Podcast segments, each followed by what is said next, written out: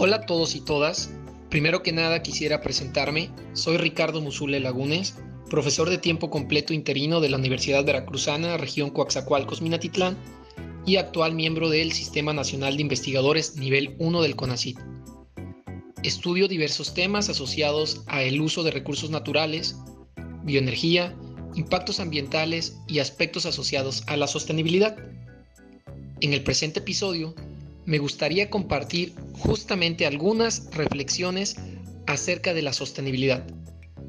Este es un concepto ampliamente popular hoy en día, empleado prácticamente en todas las áreas del conocimiento y discursos en general.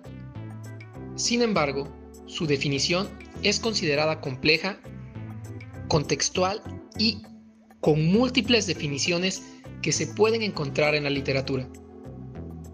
Adicionalmente, la sostenibilidad se ha asociado a diversos aspectos, pero me gustaría que abordemos dos de ellos. El primero es la búsqueda y desarrollo de tecnologías cada vez más eficientes. De hecho, muchas de las investigaciones y proyectos del ámbito científico, tanto internacionales como nacionales, se han direccionado a este primer punto, es decir, a tratar de desarrollar tecnología cada vez más eficiente en términos del consumo de recursos naturales y uso de energía, lo cual lo podemos observar prácticamente al voltear a nuestro alrededor y notar que la mayor parte de todos los dispositivos de uso contemporáneo con los que contamos en el hogar, el trabajo, etc., han evolucionado en términos de eficiencia con relación a unos años atrás. Por otro lado, como un segundo punto relevante, podemos encontrar a la racionalidad de nuestros actos y propio estilo de vida.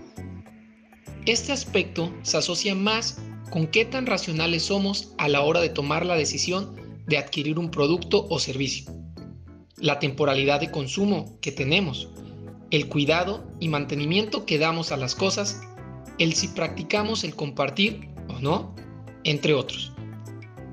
Ambos son temas muy relacionados, pero pocas veces considerados, comprendidos y llevados a la práctica de manera equilibrada.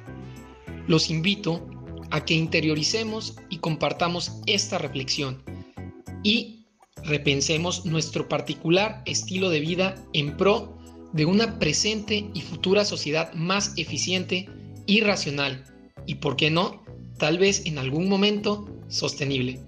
Muchas gracias por escucharme, saludos, bendiciones y un fuerte abrazo.